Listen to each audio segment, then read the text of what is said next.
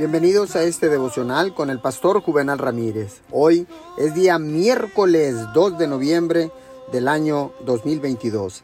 La palabra dice en Hechos 4:31. Cuando hubieron orado, el lugar en que estaban congregados tembló y todos fueron llenos del Espíritu Santo y hablaban con denuedo la palabra de Dios.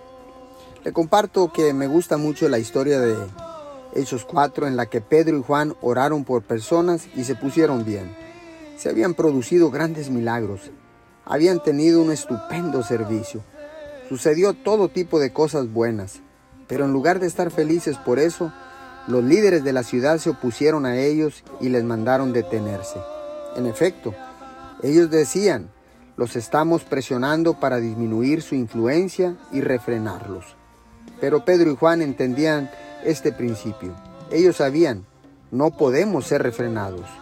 Dios puso este sueño en nuestros corazones y mientras nos mantengamos en la fe, nada podrá detenernos. Su mensaje no fue refrenado, se extendió como reguero de pólvora y todavía hoy en día seguimos hablando de esto. De la misma manera, usted no puede ser refrenado simplemente con que siga adelante. Dios abrirá puertas que nadie puede cerrar.